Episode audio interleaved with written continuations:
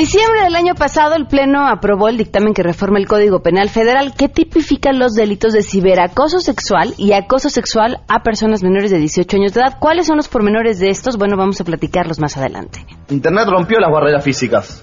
Cuando estamos solos en nuestra habitación, conectamos a Internet, en realidad no estamos solos. Cuánta sabiduría en una frase su semana a partir de ahora será diferente, lo sé. Además, Sergio Zurita estará con nosotros, va a platicarnos sobre su puesta en escena Tres días en mayo, obra que lleva eh, detrás de las puertas del Downing Street durante los días más cruciales en la historia británica perdón, qué te lleva detrás de las puertas del Downing Street durante estos días eh, eh, cruciales en la historia británica y que además se ha presentado con muchísimo éxito en, nuestro país y que bueno, está de vuelta y platicaremos con él. Tenemos buenas noticias y muchas cosas más, así que quédense con nosotros, así arrancamos a todo terreno. MBS Radio presenta a Pamela Cerdeira en A Todo Terreno, donde la noticia eres tú.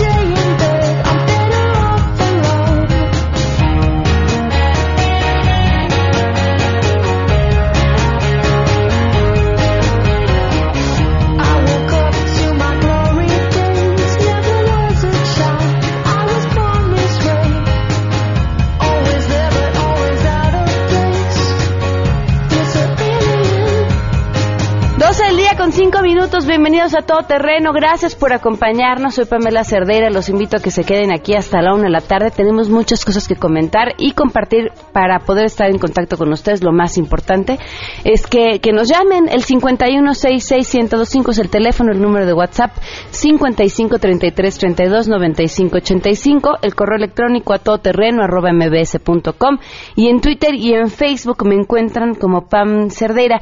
Eh, muchas de las... Eh, de lo que se ha estado mencionando en, en, esta semana y que preocupa a muchas personas es la cantidad de árboles que se han estado talando, sobre todo en la zona del Ocotal. Le agradezco enormemente al licenciado Isaac Salinas, quien es abogado al Frente Único de Organizaciones de San Lorenzo Acopilco, que nos acompañe vía telefónica para hablar un poco, un poco sobre este tema. Eh, Isaac, ¿qué tal? Muy buenas tardes. Buenas tardes, Pamela. ¿Qué es lo que está pasando? ¿Qué es exactamente lo que está pasando? Mira, en este momento se encuentran derribando eh, por parte de la Secretaría de Comunicaciones y Transportes y de la empresa ICA, y se encuentran derribando los árboles que se encuentran en, el Ocotal, en la delegación Coajimalpa de Morelos, sin tener sustento jurídico administrativo para su actuar. Ningún sustento porque por ahí va a pasar el tren interurbano, ¿no? Efectivamente, el tren interurbano va a pasar por esa zona, sin embargo están dando prioridad a una obra que supuestamente va a tener un beneficio poblacional y están poniendo en peligro obviamente el, el, entorno, el medio ambiente y por lo tanto un ecocidio se está dando en esa situación. Bueno, ¿tienen ustedes información de cómo se dieron los permisos o, cuáles fueron las obras de mitigación que se prometieron eh, una vez que se, que se aprobó hacer eh, esta tala de árboles? Sí, mira, eh, desafortunadamente el tren urbano también es una, una cuestión de, de corrupción toda vez de que eh, se generó los se generaron los permisos a través de, de, los servidores públicos federales de la Secretaría de Comunicaciones y Transportes y de la delegación Coajimalpa de Morelos. En este momento, efectivamente, existe una manifestación de impacto ambiental donde se refiere cuál va a ser el resarcimiento que ellos tendrían o deberían de hacer para la tala del árbol, de los árboles, perdón, en, en Coajimalpa. Sin embargo, hasta el momento no se ha cumplimentado. Solamente para darte un dato exacto, eh, en San Lorenzo se derribaron más de 2.600 árboles, donde la, la misma Secretaría se comprometió a hacer un replantamiento de esos árboles en junio del año pasado. Sin embargo, es el momento que no se ha dado esa situación y se está complicando la cuestión ambiental en la zona. ¿Qué otros? sí, dime, no te escucho, continúa. Perdón, por otro lado, eh, el sustento que ellos eh, manejan está otorgado por la Semarnat. Sin embargo, obviamente no viene justificado este tipo de acciones administrativas y de esta manera pone en peligro eh, el, entorno de Locotal y de, del Monte de las Cruces de San Lorenzo Copilco. A ver, pero el tema de los árboles, según tengo entendido, no es el único problema. No, definitivamente no. Eh, en la comunidad agraria de San Lorenzo Copilco, eh, para que les otorgaran el permiso para pasar el tren interurbano México-Toluca por el bitúnel que iba a pasar, eh, se negoció con un servidor público local de nombre Gavino Sandoval Baltasar. Este era servidor público de la, de la delegación cuajimal para director ejecutivo de recursos naturales. Él, a su vez, recibió 60, un poquito más de 60 millones de pesos que serían destinados para los y las comuneras de San Lorenzo Copilco. Sin embargo, esto no se ha dado. Por otro lado, el consentimiento de la misma comunidad agraria nunca, nunca fue eh, llevada con el protocolo agrario necesario para dar el permiso, toda vez que de los 2.344 comuneros que ostenta la comunidad agraria, otorgaron, eh, digámoslo, en una asamblea ilegal, 103 de los 2.344. Obviamente es una, una acción de corrupción que sí está impactando demasiado en, en, la obra Tren Urbano México-Toluca por la ilegalidad que se está que tiene en este momento sustentada. A ver, estos 60 millones de pesos que dices eh, recibió este director eh, de Ejecutivo de Recursos Naturales de la delegación, eh, ¿me recuerdas el nombre? Sí, Gabino Sandoval. Eh, ¿Los recibió de quién? ¿Perdón? ¿Los recibió de quién? De la Secretaría de Comunicaciones y Transportes. Ok, y no se entregó absolutamente nada de eso se entregó aparte de la gente que, que apoya esta situación, sin embargo, ese, ese, esta gente está mal informada y otra que recibió dinero, eh, obviamente es por necesidad. Sin embargo, en ese momento ya se están dando los, el, el, las afectaciones. Te pongo un ejemplo, ahí hay, un, hay varios manantiales, que tienen 18 registrados que surten a una población de más de 30 mil personas, de las cuales en ese momento ya se puso en peligro el primero por esta construcción y definitivamente eh, no existe argumento jurídico que sustente esto y hay violaciones a derechos humanos. Nosotros estamos esperando también que la, que la segunda visitaduría de la Comisión Nacional de Derechos Humanos pueda ya resolver la queja que se presentó desde el año 2015 y esperamos que, que salga a favor toda vez de que existen los suficientes elementos de prueba para justificar nuestro, nuestra acción en la queja que te refiero. Y, en este, bueno, ¿ustedes han tenido algún tipo de encuentro con la Secretaría de Comunicaciones y Transportes o con la Semarnat? Definitivamente sí. Hemos tratado de, apelar al diálogo, al diálogo que, que, tengan entendido y lo tenemos por escrito que la que la comunidad agraria no se no se opone a, a, la construcción de, de, de, este de este tren. Sin embargo, las formalidades del procedimiento obviamente la, corrupción que está inmersa es, da mucho que desear. En ese momento la Secretaría de Comunicaciones y Transportes no nos ha querido recibir, eh, toda vez que se le ha documentado ante varias instituciones públicas y privadas los, los, los actos de corrupción, obviamente el conflicto de intereses y la falta de probidad al derecho eh, sobre la sobre la obra en comento. ¿Cómo creen ustedes que esta obra sí se pudiera llevar a cabo sin tener este número de afectaciones? Mira, lo que se necesita en este momento, yo creo que no solamente en Acopilco, sino en toda la Ciudad de México, es que se garanticen el, del derecho ambiental. El medio ambiente es prioridad para todos, no solamente de un, sector de la población. Es genérico. En ese sentido, nosotros creemos que si respetan eh, eh, el, el bien ambiental, que es propiedad pública, pudiese darse el acuerdo para que se eh, pudiese realizar de manera adecuada el, tren interurbano. Obviamente tendrían que subsanar la cuestión jurídica administrativa para esta situación. Lo que nos preocupa ahorita es de que el tren sigue avanzando y al parecer por las mismas vibraciones de, de, de la máquina que está perforando eh, el, el cerro Monte de las Cruces, es, va a dañar de manera eh, muy, muy, muy, muy, muy fuerte los mantos acuíferos de la región. Ok, pues vamos a vamos a buscar a la Semarnat, vamos a buscar a la Secretaría de Comunicaciones de y Transportes a ver qué, qué tienen que decir. Y estamos en contacto, Isaac, muchísimas gracias. Muchas gracias y buenas tardes. Buenas tardes, el licenciado Isaac Salinas, abogado del Frente Único de Organizaciones de San Lorenzo, Acopilco, hablando acerca de lo que está sucediendo en la zona de Locotal. 12 con 12, vamos con la información. Saludo a mi compañero David Rodríguez.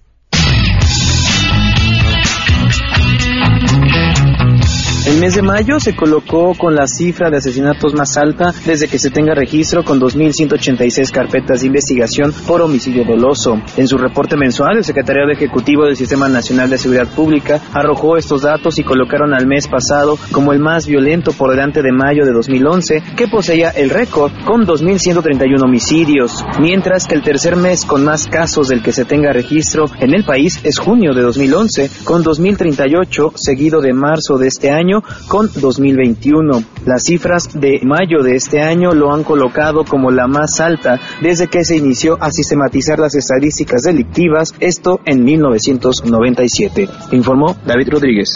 Así es, legisladores de oposición exigieron la comparecencia de los titulares de la Secretaría de Gobernación, de la Secretaría de la Defensa Nacional, de la Procuraduría General de la República y del CISEN para que expliquen el presunto espionaje contra activistas y periodistas en nuestro país a través del sistema Pegasus. En entrevista, la coordinadora del PRD en el Senado, Dolores Padierna, destacó que es importante que los funcionarios rindan cuentas de este supuesto espionaje que dijo resulta indignante. Señaló que este caso no puede quedar en meras declaraciones, por lo que pidió también que se informe sobre los contratos, adquisiciones y operaciones que se han suscrito para adquirir y operar este software de espionaje. En primer lugar, eh, la comparecencia de los titulares de la PGR, de la Sedena y del CISEN. También estamos solicitando la entrega de los contratos para verificar cuál fue la autoridad que adquirió este tipo de tecnología de espionaje a criminales y en lugar de detener al crimen organizado, están distrayendo esos recursos públicos para espiar, intimidar a defensores de derechos humanos o a periodistas. De igual forma, el vicecoordinador político del PT, Miguel Barbosa, resaltó que es momento de que la PGR muestre su autonomía, investigue este caso y se conozca de qué manera fue empleado el sistema Pegasus en México. Para Noticias MBS, Oscar Palacios. Así es, gracias. La Junta Federal de Conciliación y Arbitraje informó que cada año recibe 100.000 casos de conflictos laborales, siendo el Instituto Mexicano del Seguro Social el que más quejas tiene por violación a los derechos de seguridad social. Y es que Jorge Alberto Zorrilla Rodríguez, presidente de la Junta Federal de Conciliación y Arbitraje, afirmó que con la creación del Instituto de Conciliación, que forma parte de la reforma laboral, se podrá aumentar el nivel de conciliación en el caso de asuntos individuales de 30 a 50%. En entrevista en el marco del Foro Laboral Coparmex 2017 explicó que como parte de la implementación de la reforma laboral se busca que regresen al Poder Judicial todas las controversias en materia laboral y con la creación del Organismo Federal Descentralizado de Conciliación se pretende primero conciliar antes de llegar a un juicio. Para Noticias MBS, Citlali Sáenz. A menos de tres semanas de que entre en vigor la nueva norma de separación de basura, la secretaria de Medio Ambiente de la Ciudad de México, Tania Müller, indicó que no habrá sanción a los ciudadanos que no las puedan cumplir. En entrevista indicó que la nueva norma prevé que a partir del 8 de julio la basura se separe en orgánica, inorgánica, reciclable e inorgánica no reciclable. Vamos a escucharla. Ahorita únicamente se logra separar un 15%. Y algo muy interesante, cuando yo voy a los medios, cuando me entrevistan, me dicen, pero si en los camiones es donde se mezcla toda la basura. Y lo primero que les digo es no. Los primeros que hacen una separación de lo que se puede reciclar, de lo que no se puede reciclar, es justamente el personal de limpia. La secretaria de Medio Ambiente indicó que en la Ciudad de México se generan alrededor de 13 toneladas de basura al día y cada persona genera un kilo y medio a diario, lo que la hace una de las cinco que más contamina en todo el país. Por último, explicó que los trabajadores de limpia ya recibieron un taller para que sean ellos quienes creen conciencia con los ciudadanos. Reportó Ernestina Álvarez.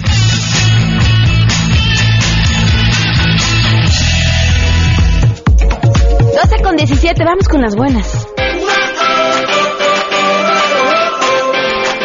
Rocío Méndez, la gran, la gran portadora de buenas noticias. Ahora sí que nadie da las buenas noticias como Rocío Méndez. Te escuchamos, muy buenas tardes. ¿Qué tal, Pamela? Pues para informarte que el Instituto de Matemáticas de la UNAM ya se ha convertido en un centro olímpico importante para la formación de muchachos, pero en particular estamos hablando de niños de 10 años hasta adolescentes de 17 que se preparan en distintas competencias locales, nacionales e internacionales.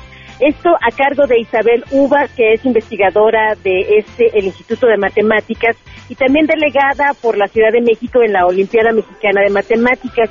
Pamela, a decir de Uvar, es importante identificar que esta Olimpiada depende de la Sociedad Mexicana de Matemáticas y que el nacimiento de las Olimpiadas en esta disciplina, vinculado en 1987 con actividades desde ese entonces, han tenido a la UNAM como una importante entidad a través de la Facultad de Ciencias y del propio Instituto de Matemáticas.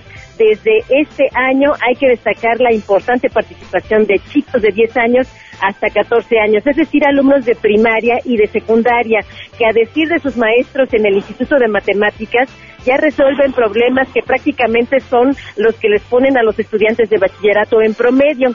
Y eso hay que destacarlo porque, a decir de ellos, si bien los niños y los adolescentes son personas que necesitan mucho trabajo, mucha disciplina, porque aparentemente pues están dispersos, son inquietos, en general son personitas que tienen ideas muy rápidas, las presentan con una serie de fortalezas fuera de lo común. Se cree que las matemáticas son complejas, pero hablando de niños y adolescentes, advierte el Instituto de Matemáticas, lo más importante es el lenguaje y ahí, una vez encontrando la llave, todo puede ser muy sencillo. Pues esa es la propuesta, que niños de primaria y de secundaria identifiquen en el Instituto de Matemáticas también un centro de estudios para poder profundizar en sus habilidades y competencias, Pamela. Pues me parece de verdad una gran noticia. Rocío, gracias por compartirla. Hasta pronto, Pamela. Adiós, muy buenas tardes. 12.19, vamos a una pausa y volvemos. Más adelante en A Todo Terreno. Sergio Zurita, pues lo regresamos, digamos que no lo dejamos irse de, de MBS, va a platicar sobre tres días en mayo y sobre lo que ustedes le quieran preguntar. Volvemos. Si te perdiste el programa A Todo Terreno con Pamela Cerdeira, lo puedes escuchar descargando nuestro podcast en www.noticiasmbs.com. Pamela Cerdeira regresa con más en A Todo Terreno, donde la noticia eres tú. Marca el 5166125.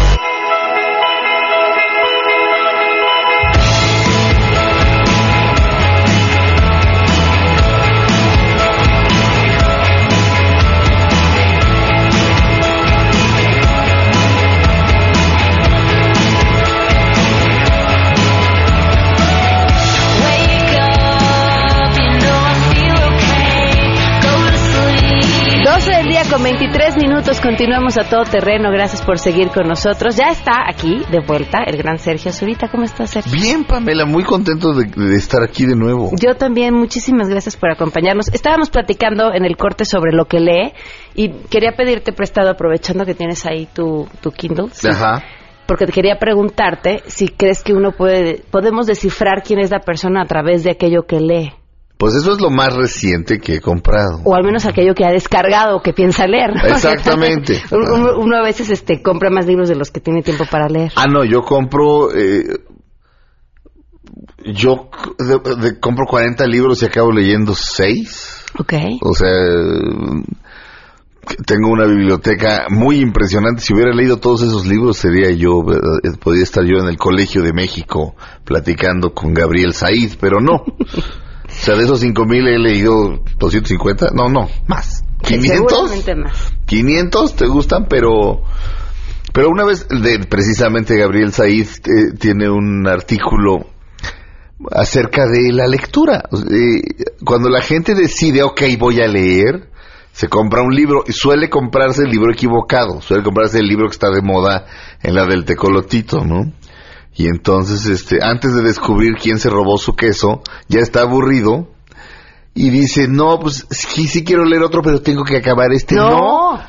¿En dónde dice? Claro. No, no, no va a venir ni, ni tu maestra ni tu mamá a decirte, lo acabas. No, no lo acabas. De hecho, dice Gabriel Zaid que los grandes lectores no acaban muchísimos libros porque la mayoría de los libros son basura. Del mismo modo que la mayoría de la música es basura, y que el radio es basura, la mayor parte de los libros son basura. Este, encontrar un buen libro y además encontrar el libro apropiado para ese momento no es fácil. Entonces, si no te gusta ese, otro y otro y otro y otro hasta que des con uno. Porque la gente, insisto, compra uno, no lo acaba y dice, ay, so la lectura no es lo mío, no es cierto. No, es, cierto. Ese libro no es lo tuyo que es distinto. Exactamente. Y ese libro puede ser malísimo porque, insisto, vas y compras lo que está de moda. O peor aún, básico, hay ediciones de los, de los grandes clásicos que el prólogo y la introducción y la explicación es más grande que el libro. Y entonces es así de, ¿cómo tengo que saber yo todo esto para leer esto? Eso también espanta al lector. Y, tampoco es cierto. La, mayoría de las veces no necesitas ni la explicación ni el prólogo de, de, de 100 páginas para llegar al, al, libro. Este... Oye, Sergio, ¿y tú que también escribes, hay algún escritor al que envidies? Que envidie. Mm. Creo que no, porque no me salió ahorita. Digo, la, envidia es una cosa muy. Te meto en lugares complicados. No, no, pero, pero así como que envidie. Ah. bueno, ah, déjame pensar. Bueno, que admires. Bueno, a Rafael Pérez Gay. Ok. Este, de entrada. Eh, a Luis González de Alba, este, incluso le de, Luis González de Alba no es envidia, pero le admiro mucho como la libertad salvaje, así le llamó a Héctor Aguilar Camino, su libertad salvaje, ¿no? Incluso hasta decidiendo cómo morir, ¿no? En un 2 de octubre, además era líder del 68. Él sí estuvo en la balacera, no como Monsiváis que se fue a esconder abajo de la cama de su mamá él sí estaba ahí, les estaban disparando desde abajo y este en, en, Tlatelolco. Y digamos que la bala que no lo alcanzó ese 2 de octubre, lo alcanzó el 2 de octubre pasado, pero él, decide, él decide, yo hasta aquí llego, ¿no? Pero él toma la decisión. Eso me parece muy admirable, muy, muy, muy notable. Eh, pero así, envidiar, sí, sí, sí, a Vargas Llosa. No, bueno. Por supuesto, por supuesto, porque porque, porque de entrada, además de, además de escribir como escribe el maldito, es guapo, vive bien, este, va y hace unos ayunos en unos spas maravillosos, este, pero claro, no es lo mismo ayunar aquí en la Ciudad de México que, que ayunar este, en, el spa este de maravilla de, en el que ayuna Vargas Llosa, ¿no? Se, se, ve que es un tipo que goza la vida y hacía unos libros fuera de serie, ¿no? Nadie escribe como ese, como ese hombre. A él lo envidio, sí.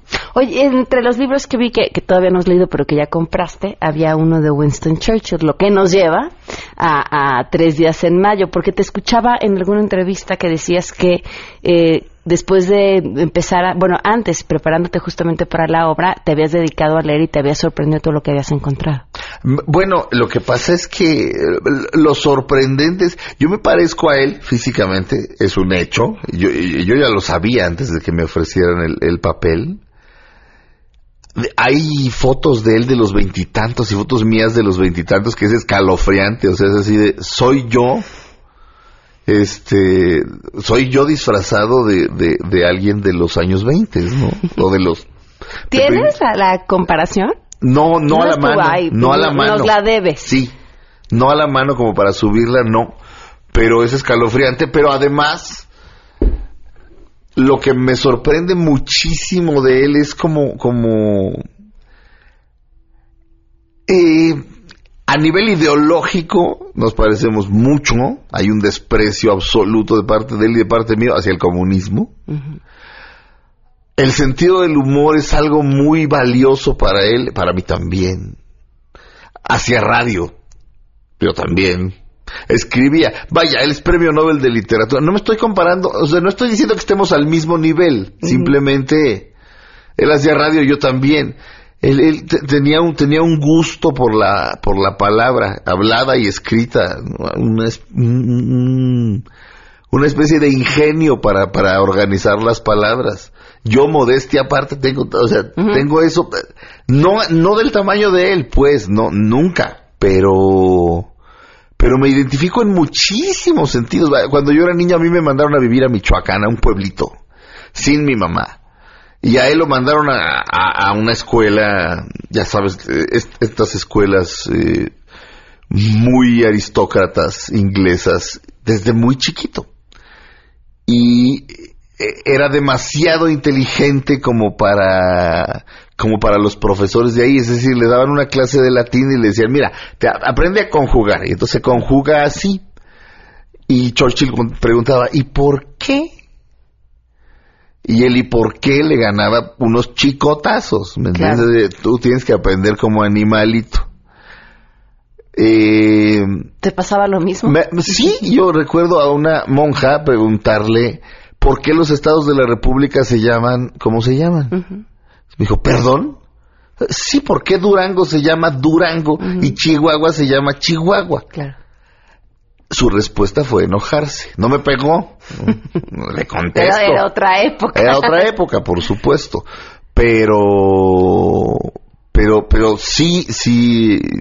Vaya, hay una serie de coincidencias que, cada vez me sorprenden más. Y, y, y, si no son coincidencias, es decir, ¿qué tipo más adorable en esto y en esto y en esto? Lo que sí me gustaría es poder beber, este, como bebía él y poder fumar como fumaba él.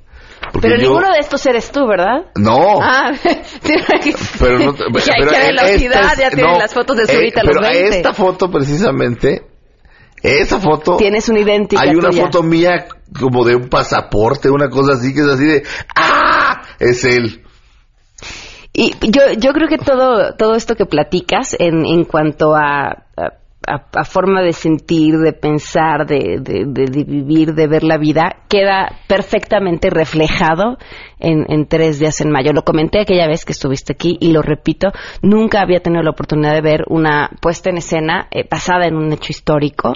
Eh, y me pareció muy interesante pero además el tema en sí, ¿no? Podría no estar basado en un hecho real y, la puesta en escena en sí es muy interesante, con una tensión grande, la, actuación, el, no quisieras estar en el papel de ninguno de los hombres que están ahí. No, no, porque tienen que tomar decisiones trágicas. Horribles, para donde las voltees a ver.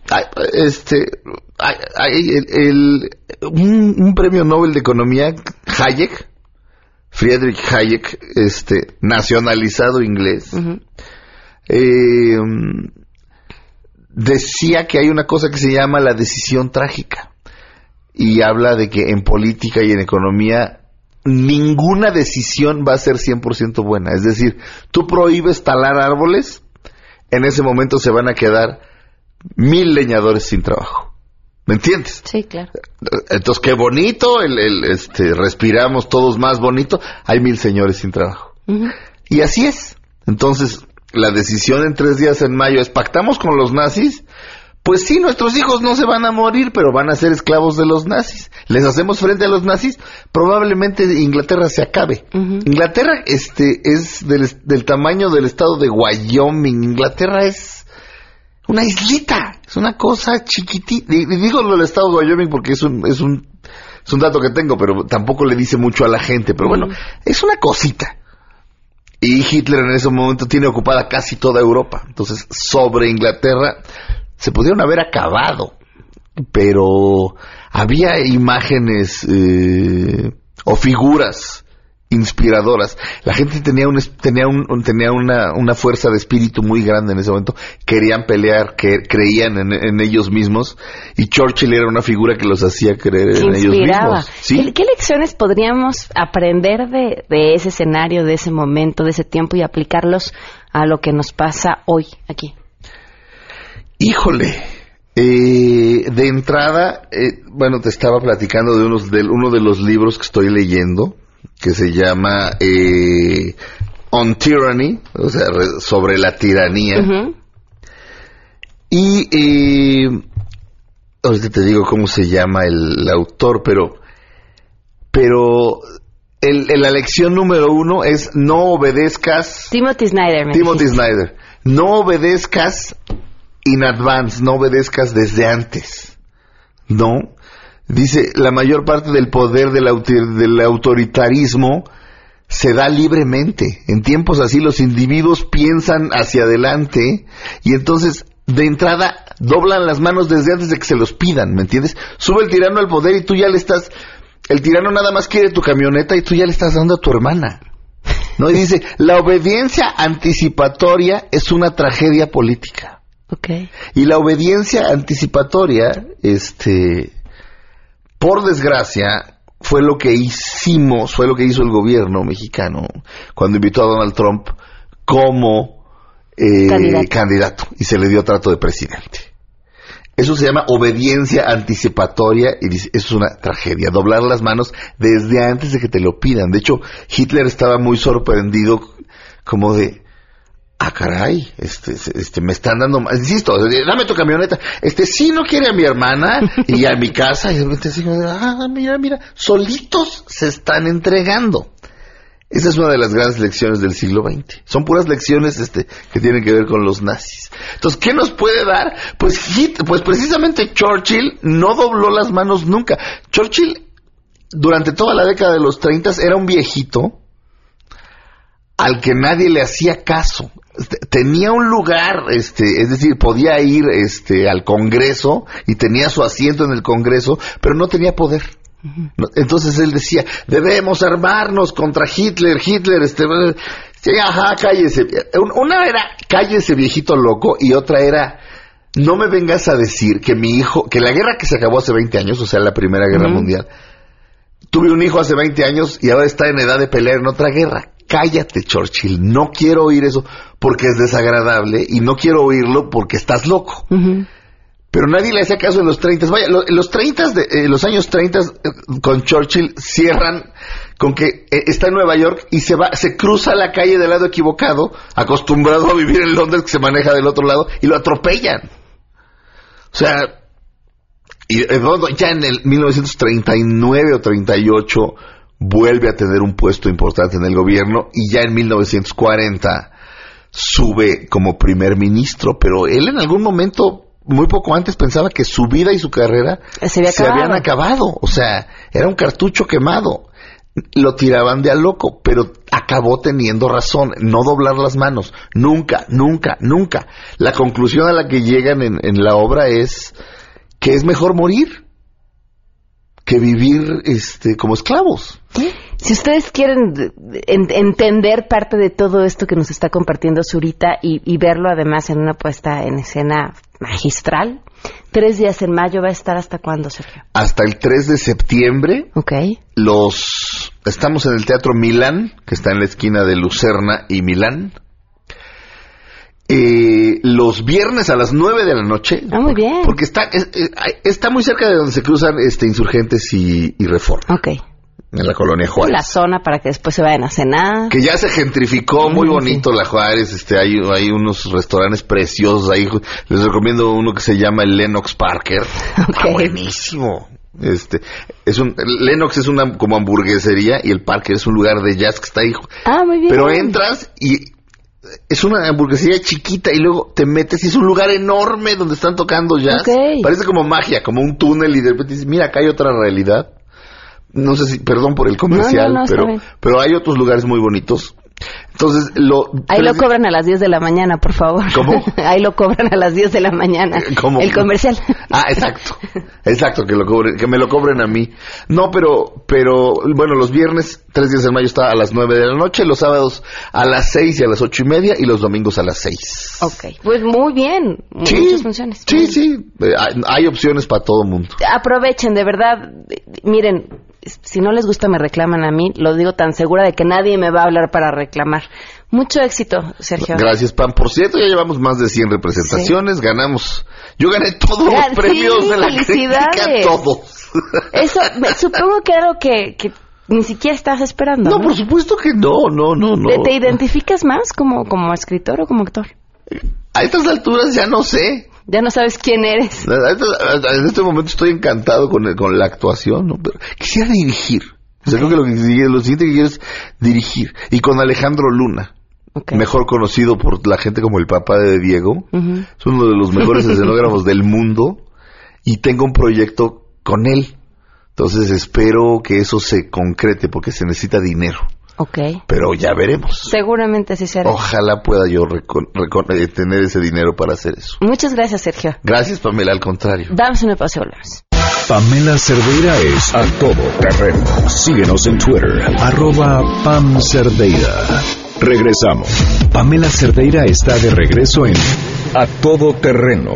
Únete a nuestra comunidad en facebook.com, diagonal Pam Cerdeira. Continuamos. Porque hay nueve maneras de ver el mundo. Llegó la hora de conocerte con el Enneagrama a todo terreno.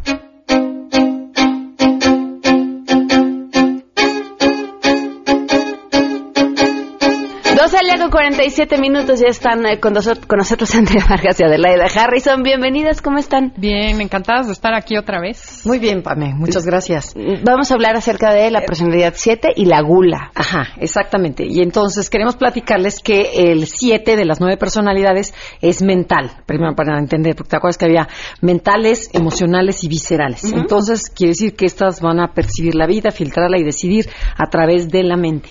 Y se le conoce como el optimista, porque son divertidos, su, su esencia es alegre, optimista, divertida, siempre están de buenas, cuentan unas anécdotas muy padres, su mente es muy rápida, siempre está en el futuro, hay personalidades que la mente está en el pasado, otros están más en el presente, este no, este siempre está en el futuro, entonces lo que hace que no disfrute tanto, es como que dice que estoy muy contento, pero yo creo que la fiesta de mi amiga va a estar mejor, o el viaje siguiente, entonces siempre estoy y no estoy.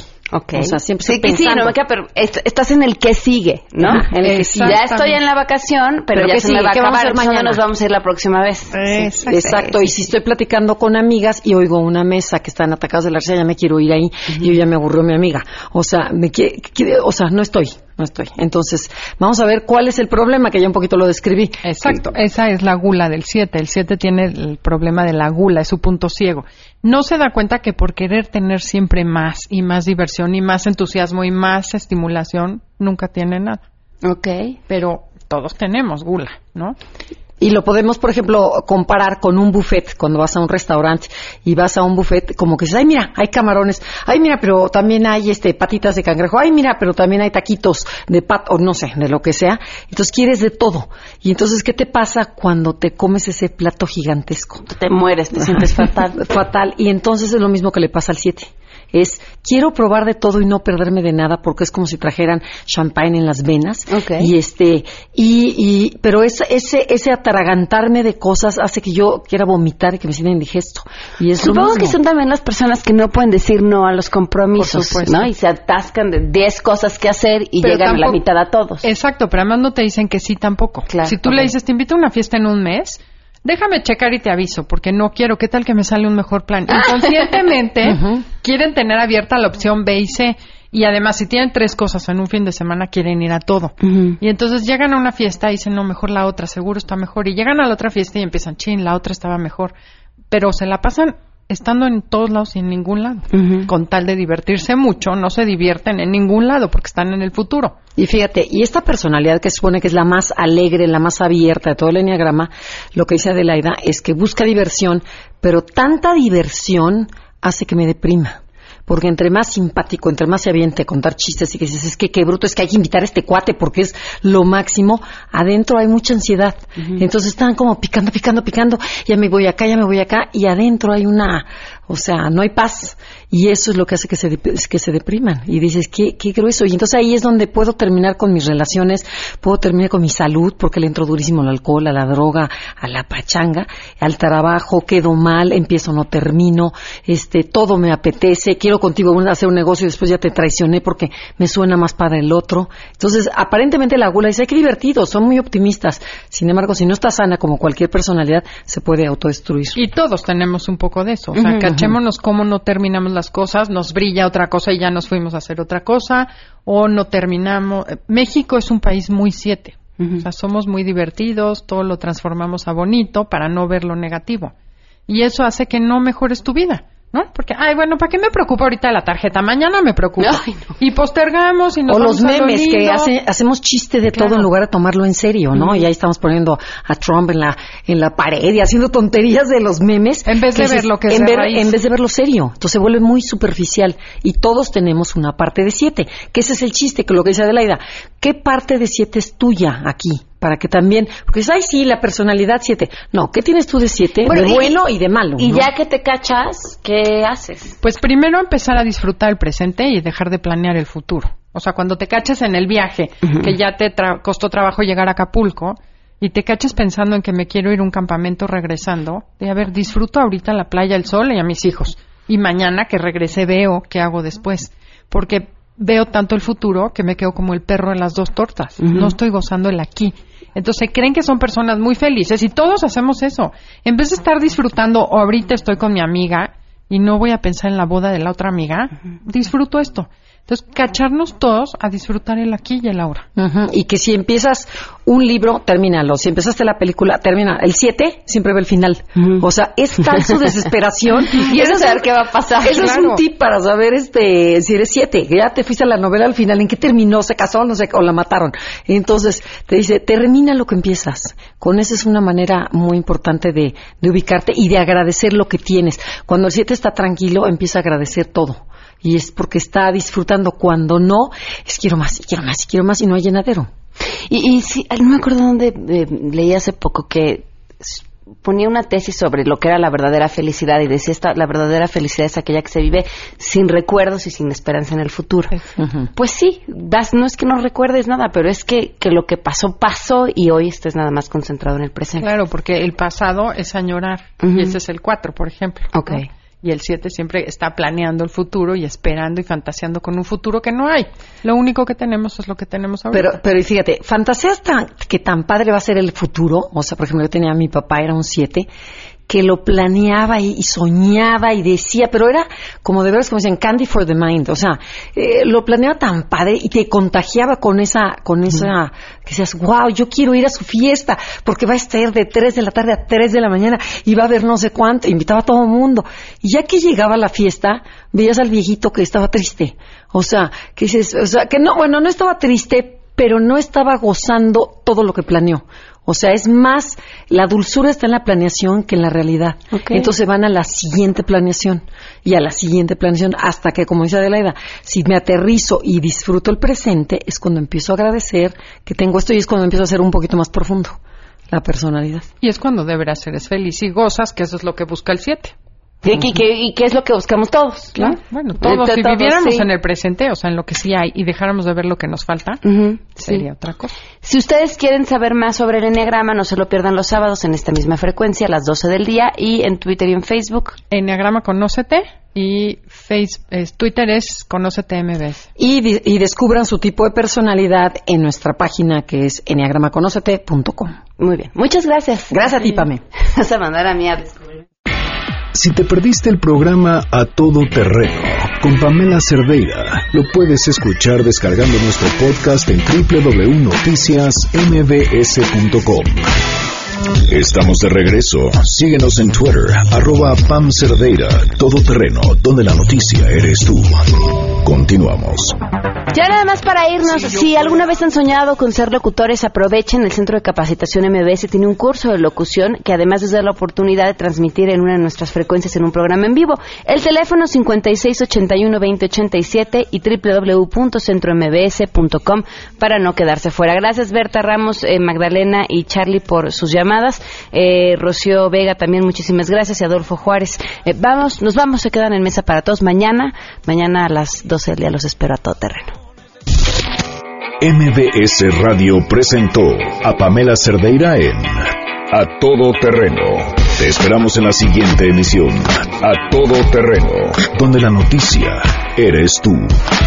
MBS Radio, en entretenimiento, estamos contigo.